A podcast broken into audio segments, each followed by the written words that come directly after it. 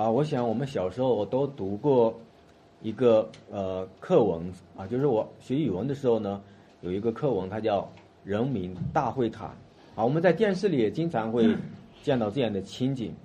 而人民大会堂的建设来源呢，是来自于建国十周年的一个纪念日。那在首都的北京呢，它成为了十大建筑之一啊。这一个建筑呢，它追求的是建筑艺术和城市的规划。还有人文环境的一个结合和协调。那么我们看到人民大会堂的功用呢，其实是什么呢？就是全国人民代表大会开会的一个地方，是全国人民代表大会常务委员会的一个办公的场所，是国家和各人民团体举行政治活动的重要场所，啊，也是国家领导人和人民群众举行政治、外交。文化活动的场所啊，那个大厅呢，它是很大的，我们可以从外面看到它的庄严，看到它的雄伟啊，看到它的那样一个壮丽和典雅啊，它很有民主的特色。在人民大会堂里面呢，我们还有一个更重要的地方，就是它每一个省市啊。都有一个自己的厅，就是说到了山西的话，啊，它有一个山西的厅在人民大会堂里面。那在广东呢，它有个广东的厅；到了河南呢，它可能有一个河南的厅。啊，这样呢，你就会看到什么呢？看到每一次的大会的举行，全国人民代表都进到那个大会里面的时候，都在开会的时候，大家都是很高兴的，啊，很喜乐的去那里开会。我们的央视呢也会直播这个实况。但是我们话要讲回来，说一句实话，其实人民代表其实并代表不了我们真正的利益，哈。我们会看到大会的意义，它究竟在哪里呢？但是我们透过那个会议，还是能够凸显出来，就是最高统治者与人民的一个互动的关系，啊，好像是存在的。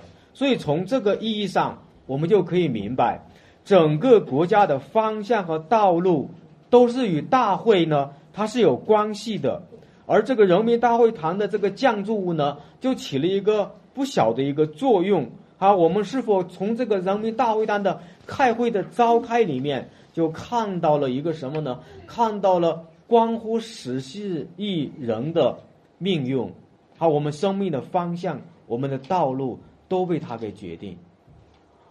为什么呢？因为那里面有一个最高的统治者，把他的心意。借着开会，传达了出来。那我们就要看，回到经文的文本。好，我们可来回看。第一，就是旧约地上的会幕。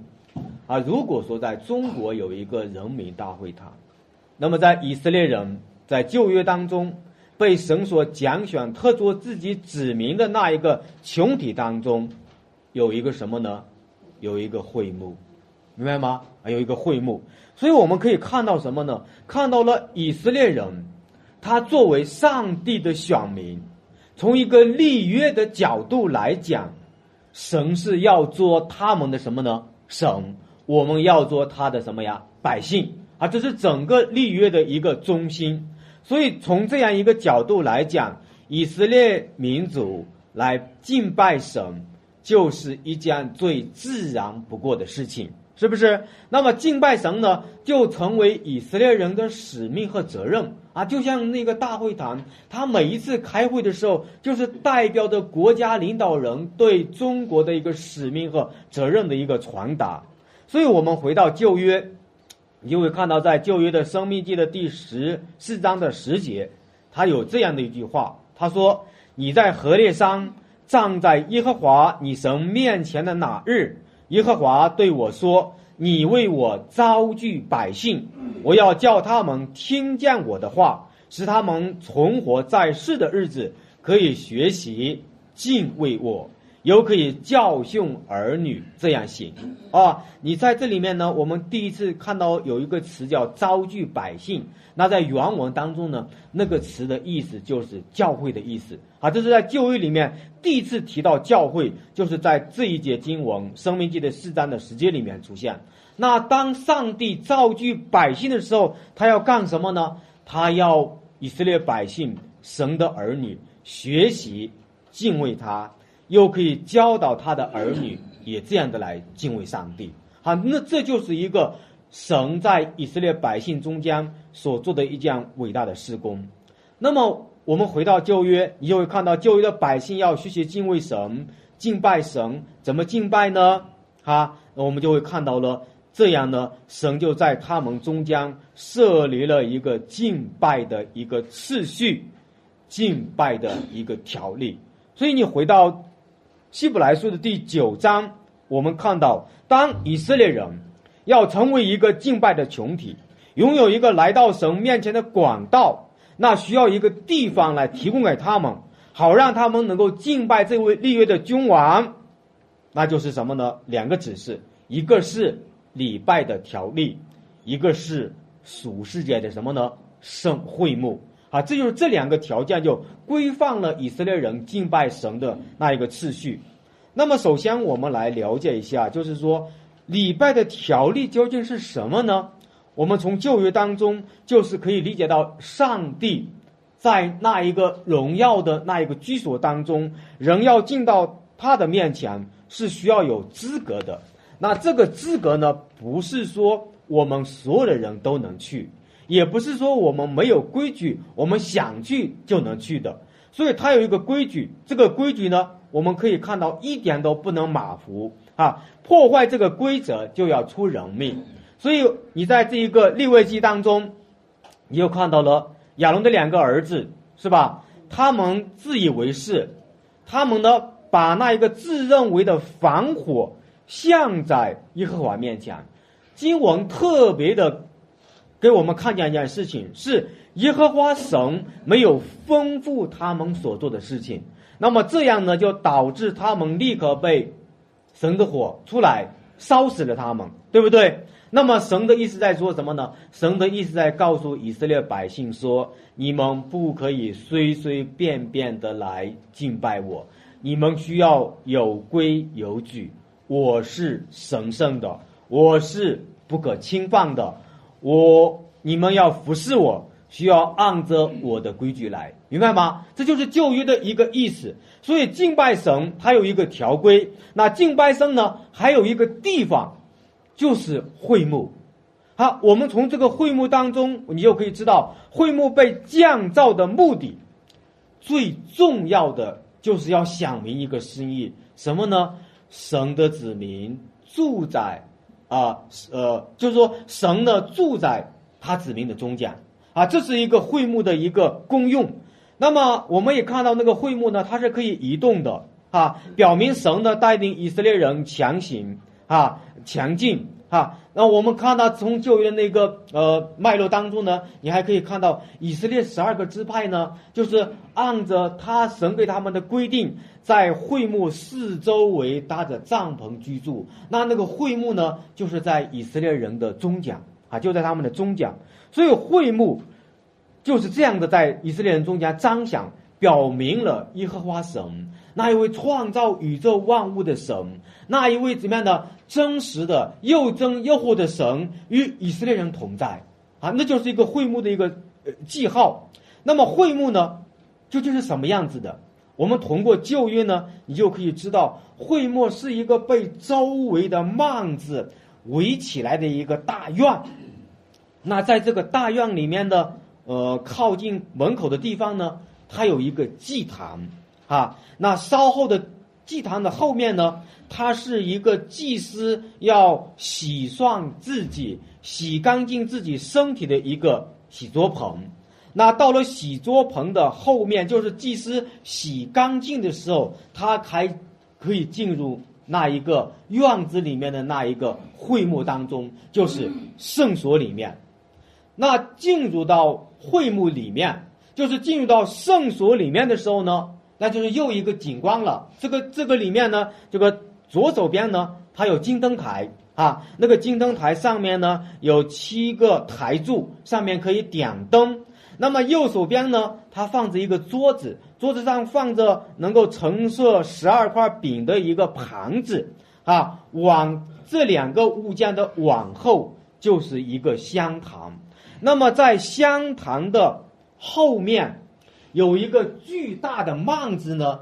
就把这一个圣所就分成了至圣所和圣所，它就给割开了。那在这个割开的意义上面，我们就可以看到，在至圣所当中，才是真正以色列人能够与神见面的地方。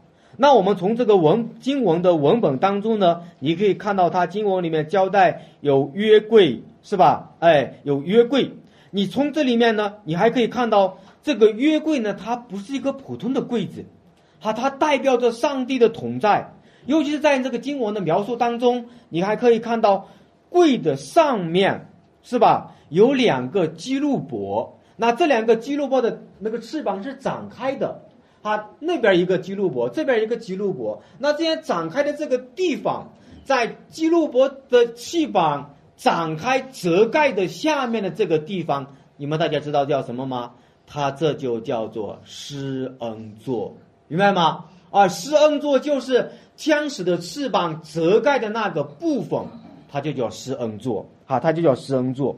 那我们可以看到，在这个约柜里面呢，哎，它有亚伦发过芽的一个杖，是吧？哎，它还有圣这一个马拿的金冠，它还有刻着一个什么呢？刻着十诫的发榜，都放在这个约柜里面，表示上帝的那一个能力。那一个话语啊，那一个神所高牧的人的那一个呃荣耀，所以从这里呢，你就看到会幕降到好的时候，以色列就开始干什么呀？开始敬拜神啊，开始敬拜神。我们知道这一个以色列人的群体呢，它分为普通的以色列人和立位人，是吗？啊，这是我们都知道的。然后立位人呢，又分为了普通的祭司。和大祭司，明白吗？那这样呢，你就可以看到，所有的普通的祭司都可以在第一层的这个侍呃圣所里面去侍奉神啊。他们可以干什么呢？他们有资格可以进去啊，呃，整理灯台、点灯、更换橙色饼。那么那一个普通的以色列人呢，他们就只能站在那一个。呃，我那个幔子围的那一个大院子的门口，在那里面去张扬和观望以色列人的立位支派的一个服饰，啊，这是不一样的。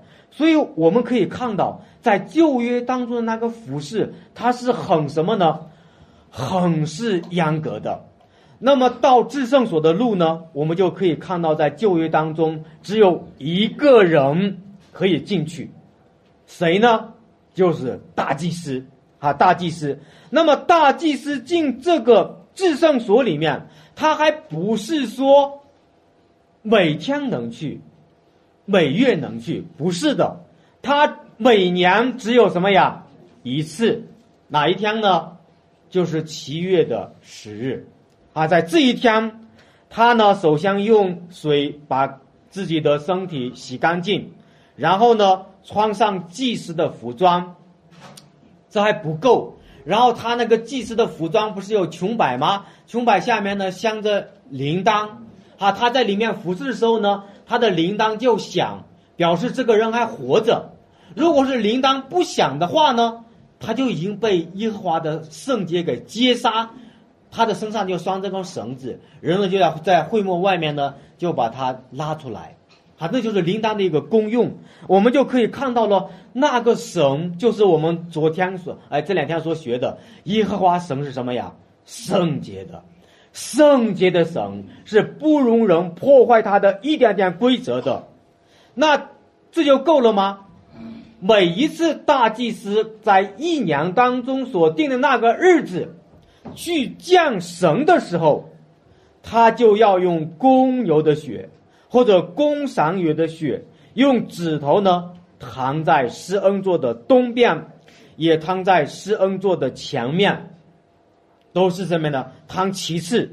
这个时候呢，他才能够有资格把幔子前面的香炉拿上，拿到了至圣所里面，去到约柜面前和神来说话。为什么他把香炉从？圣所拿到至圣所呢？因为香炉里面的羊拥出来的时候，遮盖了那一个约柜，也方与以备于防止大祭司因为他的错误而被接杀。那你如果是这样的来思考的话，你就会看到大祭司的侍奉就是什么呢？就是以色列人为自己的罪，为自以色列人大祭司的罪而行的一个礼仪，而进入至圣所超降神，就是以色列人过度侍奉的一个焦点。所以以色列人不可以直接去敬拜神。甚至于说，立位人都没有这个资格，唯有一个人有资格，就是大祭司，啊，就是大祭司。那么我们可以看到，这种侍奉从会幕到圣殿，它都是相同的，啊，都是相同的。地上的会幕，这样的一个服饰，这样的一个敬拜，让我们看到一个局象，什么局象呢？就是超降神。敬拜神是不是一件容易的事情？因为上帝呢，指定了一个地点，指定了一个时间，指定了一个特别的人，明白吗？就是你要进到那一个约柜，就是进到至圣所，到约柜面前，到施恩座面前去与神对话，降上帝的面，需要时间的限制，需要地点的限制。需要人的限制，明白了吧？有三个限制，这就好比是我们可以这样想一下，好比是我们要去超降一位，或者说拜降一位有资格的、有资历的、特别尊敬的长辈，你必须得征求他的同意，到他所指定的地方，你才有资格在一个合适的时间里面去与他会面。为什么呢？因为他比你更有尊荣，明白我的意思吗？啊，这就是希伯来书这个呃会幕的这样一个与神敬拜的这样一个次序当中给我们看到的。哈，那么更有一点，啊，我们还要特别的注意，当头一层的帐幕忍从的时候，这里面讲到什么呢？讲到至圣所的路不是很响明，也就是说。大祭司进去敬降神、操拜神、与神说话的这样一个荣耀的机会，以色列人都渴慕，立位人也渴慕，但是因着这一个幔子的隔断，只有一个人有资格，只有一个人有资格，所以我们就看到了一个什么呢？看到了这样一个意思。就是说，这个幔子里面的至圣所，到约柜那里，到施恩座那里，亲自去降神，亲自去拜神，这件事情，这个机会有吗？有，但是没有想明。为什么没有想明呢？因为只要会幕的那一个敬拜存在，会幕的那一个那一个体系。那一个规模，那一个敬拜的仪式存在，这个路就仍然是一年只有一个人有资格去降神。但是师傅也给以色列人看到一个光芒，什么呀？人是可以去降神的，人是可以去超降神、敬拜神的，只是机会还没有来到。所以呢？我们就看到了整个会幕的一个礼仪，其实想明的就是敬拜神的一个法则的一个成像。那么，当以色列人带着自己的羔羊，带着自己的牛犊，放到大祭司那里面，大祭司把他们宰杀在祭坛那里，焚烧在祭坛那里，然后把血带到施恩座那里。把他带到幔子那里去的时候，表明什么呢？表明每一次以色列人去降神的时候，都需要出去自己的罪。但是每一次的降神，每一年的去降神，他们都要重复一件事情，就是需要祭物流血，对不对？每年都需要这样去重复一件事。那么也就告诉我们，敬拜神。与血之间有一个密切的关系，那么寄生的血呢？我们从经文当中呢，它可以看到，从整个的圣经原则里面，我们没有办法永久性的把罪除去，相继就成为一个途径。透过相继呢，承认自己在摩西的律法之下是有罪的，但是相继是因为涉及人的良心，又涉及人的道德，每次的相继。都在证明自己触犯了上帝的律法。一个血淋淋的教训告诉我说我是有罪的，我又犯罪得罪神了，是吧？而每次的相机呢，并没有看到那一个永久性的除罪在我的生命中发生。这样呢，就看到了希伯来书就告诉我们说，不能叫礼拜的人得以完全。每一次的相祭。每一次的会幕的敬拜都不能够使一个什么呀礼拜的人，就是敬拜神的人能够完全。可是呢，大祭司呢每年又有一次资格可以进去，那也就是说，人人去朝拜神、去敬降神，好像是有机会的。迟早有这么一天，那个会幕中间的那个阻隔的幔子会被除去，只有幔子被除去的那一天。我们才有机会，这就是圣灵在旧约里面告诉以色列百姓，借着会幕的服饰，在教训以色列人一样伟大的事情，要出去那一个圣所和至圣所中间阻隔的幔子啊，阻隔的幔子。那么这也就是说，好比我们回到现实当中，我们在电视上。或者我们到了北京，能够进那个人民大会堂去参观，但是你没有资格在那里面去当做人民的代表去那里去开会，对不对？你没有这个资格。那么从这个意义上，我们就发现，我们进那一个大会堂缺少一个资质，明白了吧？缺乏一个资格。我们没有办法亲眼听到领导人或者那个最高的有权柄的人对我们的说话，我们需要一种资格啊，我们需要一种资格。那么以色列人呢，去到至圣所呢，他也是被幔子阻隔，他需要一个资格啊。感谢神。那么我们看第二点，就是新约更大账务的一个敬拜啊，亲爱的弟兄姊妹，如果以色列人去渴望敬拜神。有一个阻隔就在那里面隔着，那么这个隔断就使他们没有办法到上帝面前。到了新约当中，格林多前书的呃格林多后书的三章十六节，保罗讲了一句话，他说什么呀？当他们的心只时归向主，帕子几时就除去了，也就是说。以色列人的那个幔子，和我们今天的这个帕子有一个相同的一个功用，就是我们里面的帕子使我们也不能够全身型的去敬拜神，甚至于说我们这个帕子就阻挡了我们去操见神。那么我们会发现，神说他是近处的神，他也是什么呀？远处的神。我们看到了。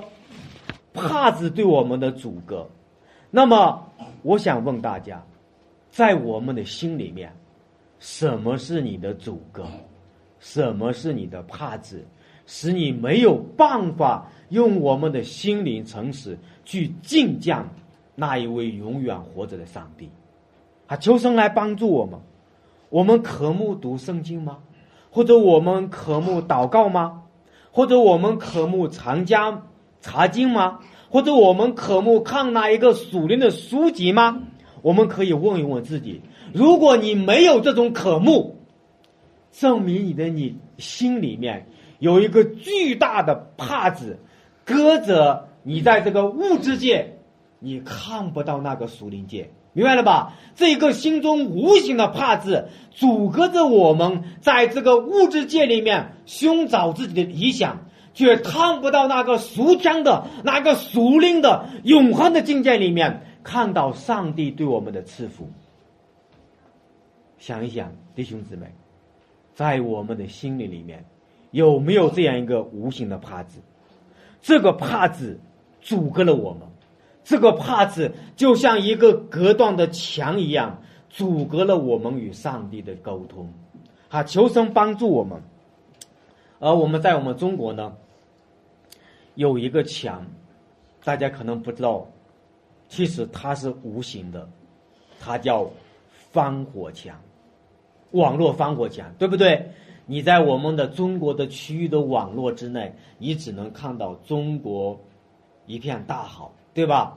都好，没有一点不好的地方，并且我们呢被一种意识形态所吓过，是不是？我们的头脑、我们的思维都在这个墙内被人家所牧养，然后我们就变得越来越笨，是不是？我们变得越来越不聪明。我们看不到这一个国家，或者我们看不到这个民族，或者我们看不到我们自己在这个世界上生活的究竟是为什么？为什么呢？因为有一个无形的墙在阻隔你，有一个无形的防火墙在阻断着你看不到外面的世界是什么样的，对吧？外面的世界很精彩，我们却看不到，为什么呢？因为有一个防火墙，这个防火墙阻碍着你对世界的观望，所以我们是很局限的，是不是？哎，我们有被洗脑的可能性，而这个防火墙就是专门为你来定制的，专门就是为了使你变得不聪明而定制的。我们知道有个成语叫做什么呢？叫做井底之蛙，大家知道吗？这个故事大家都知道，是不是？但是我想和大家说的是，如果说井坐井观天，就是比喻眼光狭小、见识短浅，那么我想问一下，我们是不是井底之蛙？哈，你不要小看人家，别人是井底之蛙，是吧？我们从某种意义上，如果我们的心中这个帕子还存在。我们这个中间隔断的墙还存在，我们的防火墙还没有被挪走，看不到那个天上的、树林的那一个永远的世界。我们在某种意义上就是一个井底之蛙。我们在某种意义上，我们正在坐井观天，对不对？如果你认为那一个青蛙，它真的眼光很狭小。如果我们突破这个障碍，我们就正在坐井观天。啊，另一个成语呢，叫做夜郎自大。我相信大家都知道它是什么意思，对不对？那我们会看到什么呢？看到了这个小国王如此的骄傲，是吧？他不知道自己所统治的这个国土只不过是大汉朝的一个县而已。但是他就骄傲说：“啊，我的这个国家好大呀，我所坐拥的这个国土好大呀。”他没有办法突破自己的限制，因为限制在自己的限制里面，证明你就活出了一种骄傲和自大。我们这个帕子，我们这个阻断，正在把我们阻隔在这个属地的、属世界的肉体当中。是不是？我不知道大家我们怎么来理解。如果说我们身为上帝国度的子民，我们仍然是不能在神的国和他的意上去追求，那么我们可以这样说：那个帕子就已经把你挡在了世界与天堂的之外，是不是？那如果是我们不能够做一个跳跃性的一个进步。我们就在这个区域之内，我们一直在奋斗，是不是？我们在帕子里面，在阻隔里面，在防火墙之内，我们仍然感觉到我们活得很滋润，因为你看不到那个暑天的美好。如果我们的孩子，我们让他领受的教育，我们给他呃预备的那一个教育的那一个地方，或者教育的机会。是为了让他能够在世界上找到一份满意的工作，来完成自己的人生的理想。那么我就要让我来告诉你，你的心灵当中仍然有一个怕字，因为你没有看到上帝为我们所预备的那一个永远的、那一个比这个世界更美的那一个荣耀。因为那个帕子阻隔了你，那个帕子那个隔断，让你看不到上帝为你预备的有多么好。你只在这个帕子里面，在这个世界之内，你看到了那个好，却看不到那个俗天的那一个荣美，是不是？如果你的红姻，是吧，仍然是世俗的高富帅、高富美，这仍然是那一个心中的帕子所赐。为什么呢？因为你看不到那一个上帝为你所预备的，上帝所预备的那一个更美的、更大的、永恒的祝福。求神来帮助我们。会幕存在的时候，表示象质就存在；有形会幕的服饰不存在了，我们才能够看到那一个永远的祝福。那这个时候什么时候到呢？圣经上希伯来书告诉我们说什么呢？整新的时候，是吧？我们需要等到整新的时候，所以整新的时候就至关的重要。什么叫整新的时候？透过圣经，我们可以知道，整新原文是彻底和整顿两个意思组合成的一个复合词，也就是进一步的在描绘一件事情。什么事情呢？就是重新的降噪的意思，哈，整新呢，它有万物复复兴的那一个意思，也就是说，除去慢子的阻隔，才能够带来彻底的整顿，才能够带来一个复兴的永远的一个计划的成成就。那么，旧约的百姓呢，我们可以看到，顺服会幕的服饰，需要到整新的日子。为止，而这个整形的这个时候，就是一个什么呀？就是基督要到来的时候，整形的时候就是耶稣来到的那个时刻。所以我们可以看到，弥赛亚的到来给人类历史带来一个极大的一个改变，给人以敬拜神成为一个可能，而不是一位一个奢望，成为一个事实，而不是一个理想。那么旧约的大祭司呢？我们刚才已经讲了，他每年呢一次进入至圣所，用血扛在幔子上。当基督被钉在十字架上的时候，他断气死去的那一刻，我们可以看到，在马太福音怎么样呢，他说殿里的幔子从上到下就列为什么呀？两半。啊，这个是大家知道的。也就是说，基督作为生启示所列的大祭司，用自己的血、自己的身体，为我们开通了什么呀？朝向上帝的路，能够理解吗？也就是说，当旧约的侍奉决像在一个会幕，决像在一个时刻，到了新约基督里面的时候，上帝把这个局限给除去。让我们能够直接降到哪里去啊？至圣所去拜见那一位你想去拜见的上帝。我们经常会讲一句话，什么话呢？杀开一条血路，对不对？什么情况下就需要杀开一条血路？血路呢？重重包围的时候，需要杀出一条血路，是吧？披荆斩棘的时候，杀出一条血路；单枪匹马，杀出一条血路。硬着头皮杀出一条血路，是不是？杀出一条血路，多半就是面临一个危机，不是鱼死，就是网破；不是你死，就是我死，是不是？好，这就是那一个杀开血路的意思。但是基督是什么呢？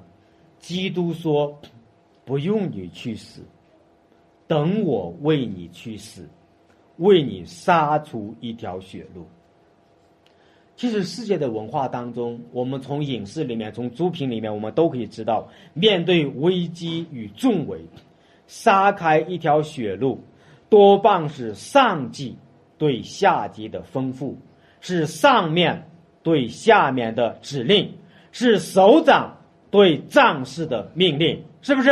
给我杀出一条血路，我们好冲出去，对不对？这就是世界上的文化。但是福音，你有没有发现？它是颠覆性的，福音的颠覆在哪里呢？是首长为战士去死，是上级为什么呀？下级去死，是哪一位主为我们去死？明白吗？所以这里面你就看到了基督作为天地的主、审判的主、大能的主，对我们这些卑微的人说：“容我为你去，杀开一条血路，好让你去有机会去见到那一位荣耀的主。”啊，这就是福音。啊，弟兄姊妹，所以我们可以看到，面对危机和重围，面到那一个象质，谁做到了？基督做到了。基督的福音就是首长为战士去死了，天上的为地上的去死了，不应当捆绑的被捆绑了，是不是？不应当被定罪的被定罪了，不应当流血的却流出了血。好，这就是福音。这就是那一个幔子要裂开的那一个意义，所以我们可以看到，我们既因基督的血，又得以坦然进入到至圣所里面，因为他给我们开了一条什么呀？又新又活的道路，从幔子经过去降到那一位上帝，降到那一位在旧约里面好多的以色列人渴盼降的那一个荣光。你们珍惜吗？你们珍惜在新约里面这样一个伟大的荣耀吗？所以地上的服饰，它是有西相性的，有规范的一个地点。但是基督来了，是敬拜成为全世界的，成为世界性的。所以他说了一句话，他说：“我来了，是要拆毁地上的圣殿，三天以后降临一个什么呀？俗天的圣殿。”弟兄姊妹，所以我们可以看到，因着基督所成就的救赎，神也做了一件奇妙的事情，就是在主后的七十年，神差遣罗马的将军提多，把那一个以色列人、犹太人认为最重要的，他们敬拜的那个核心、那一个骄傲，就是圣殿，给拆毁。什么意思呢？基督成就了一个永远的圣殿，基督成就了那一个三天以后他建造起来的圣殿。我想问大家，这个圣殿成就在哪里了？成就在我们这里，弟兄姊妹。所以今天我们就可以看到一个重点。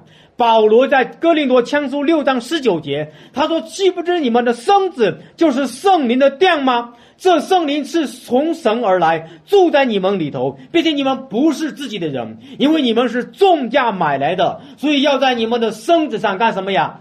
荣耀神，荣耀神，弟兄姊妹，就是说，基督现在来到，作为大祭司，把自己向上。”用自己的血至进入至圣所，为我们开了一条又真又火的道路。那也就是说，他降到了一个更大的、更全备的帐幕或者圣殿，就是我们的身体。甚至于，我们可以说，因着我福音，因着耶稣基督，或者因着圣灵在我我我们里面的内住。上帝消除了各种的限制，各种的屏障，各种的防火墙。他因着圣灵住在你，住在我，住在他的什么呀里面？阿门。这是一个伟大的在新约里面超越旧约的一个降造，甚至于我们可以这样讲，也就是说，这个时候。旧约的会幕已经不存在了，但是神的帐幕呢，已经临到了我们的生命当中。原来以色列人需要到一个指定的地点去敬拜神，但是现在迎着福音，迎着基督，上至亲自来到哪里？我们的中间。所以圣经上就叫做什么呀？以马内利，生与我们同在。这也就是说，这个这个障碍被耶稣基督给。撕开了，这个限制被耶稣基督给除去了。我们有着宝贝放在瓦器里，是不是一件无法估价的宝贝，在你里面放着？谁呀？就是上帝吗？是吧？就是基督嘛。但是我想问大家，你珍惜这个宝贝吗？那在旧约当中，以色列人是很珍惜的，他们盼望能够有一天能够进到至圣所，到约柜面前去与神通话，去敬拜神。而我在新约当中，因着耶稣的宝血，因着他他的身体的撕裂，上帝住到我们的里面，亲自找我们，让我们说：你不要到耶路撒冷，你不要到那一个会幕，你现在在你的心灵当中，奉耶稣基督的名就可以敬拜我。阿门。这就是一个超越，这就是一个更大的一个账目。我们在讲天方夜谭吗？是不是？不是的，是不是？所以说，这个宝贝放在我们的里面，是我们应该得到的一个荣耀的一个场景。那么，我们可以看到，这就是基督要做的，基督要做的。弟兄姊妹，我们在圣经里面，我们看到有描绘了这样的一件事情：耶稣呢，到了一路撒冷，来到了圣殿，看见店里呢有卖牛羊鸽子的，并有。兑换银钱的人坐在那里，耶稣就拿出绳子，是吧？编做呃，当做鞭子，把牛羊都赶出去，到处兑换银钱之人的呃呃，到处兑换银钱之人的银钱，推翻他们的桌子，又对卖鸽子的说：“把这些东西拿去，不要将我付的店当做买卖的地方，是不是？”然后对他们说。我的店必成为祷告的殿，你们倒使它成为什么呀？贼窝了。这节经文敲打我们的灵魂。你把上帝的殿当做买卖的地方吗？你把上帝的殿当做贼窝吗？以色列人把一个敬拜的中心当成了世俗化的一个买卖，一个生意。完全失去了敬拜神的那一个意义，那一个本质。那今天，上帝就住在我们的中间，我们是不是与这个世俗为伍，然后把他的殿当成是贼窝？犹太人，他们这样的来用自己的聪明智慧，借着上帝的殿去做自己的私事。我们呢？我们是否也是因为世俗的文化？世俗的忧愁，而把上帝的殿当成贼窝，而没有真正发挥圣殿的那个功用。我们现在不需要带着牛羊去敬拜我们的神，因为基督已经为我们献上了他的宝血。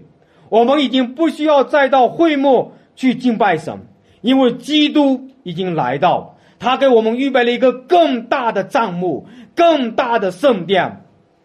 他来到我们的心中，他来到我们的中间，所以你会发现，当以色列人去降神的时候，他们必须带着牛羊的血，所以你会发现那一个约柜呢，它天使折开的那个地方呢，它叫施恩座，在律法被盖住的那个地方，它叫赎罪盖。啊，也就是说，当大祭司带着自己的血能够进到施恩座里面去降神的时候，他一定是有赎罪的意义在那里。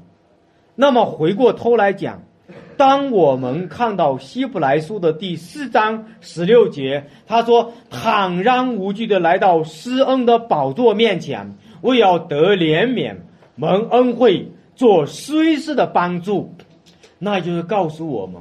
上帝其实已经因着耶稣的血，把那一个赎罪盖除去，让他的那个施恩座，让他的那个宝座设立在我们的中间。我们面对着自己的难处，基督都在世上经历过，是不是？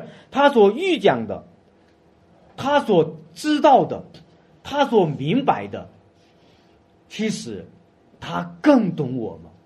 他更体贴我们，因为我们的压力、我们的难处、我们的逼迫，他都经历过，是不是？所以在这一节经文当中，我们看到了神他的怜悯、他的恩典、他乐意帮助我们，他乐意赐下合一的帮助，把祝福放在我们的中间。重要的是，我们有没有到圣殿里去敬拜他？我们有没有看到上帝把他的圣殿就设立在我们的中间，设立在我们的心里面？你随时随地的都可以去求问神，去敬拜神，去朝拜神，这都是因为福音，是因为基督把自己的身体向上，出去的那一个至圣所的那一个幔子而带来的一个伟大的祝福。从来没有人见过神，唯有父怀里的独生子将他显明出来。基督被撕裂，保证了上帝接纳我们，确保我们与神会面，成为一件非凡的事情，成为一件什么呀？奇妙的事情。所以，迎着基督，我们就看到了神撤去了地上的会幕，神开通了天堂的大门，我们被上帝关注，我们被上帝接纳。因为什么呢？那个巨大的幔子已经被除去了，这个幔子就是基督的身体。那这个幔子的除去，我们来到主的面前，上帝要把我们这些活死降造成他的一个灵宫，成为主的圣殿。所以我们在这里面聚会，我们是来到哪里呢？是来到了圣殿里面去敬拜我们的主。那么我们可以想象，在这一个主日，有多少的圣殿在这个地上，是吧？在敬拜我们的神。大卫在诗篇里面他这样说：他愿意在这一个荣耀的圣所里面，亲自去见到万众之耶和华。他愿意在这个圣殿里面去经历上帝的能力和上帝的荣耀。因为在至圣所里面，你才能够亲自见到他的威荣，亲自见到他的圣洁的荣光。在他的殿里面，我们有资格、有机会去求问关于属乎我们一切的事情，关乎属乎这个世界一切的事情，关乎教会的事情，关乎整个宇宙的事情。上帝都借着在圣殿里面，借着我们的求问，他要帮助我们，他要给我们答案。所以大卫最后说，在他的圣殿中住一日，胜过在别处住多少呀？千日。这样你会看到了基督给我们带来的那一个永远的荣耀。他求神来帮助我们，让我们借着今天的学习，你真的看到了基督。住在你的里面，基督在我们的心里面开设了一个更大的圣殿，神此时就住在你的里面。阿门。好，感谢主，让我们来做一个祷告。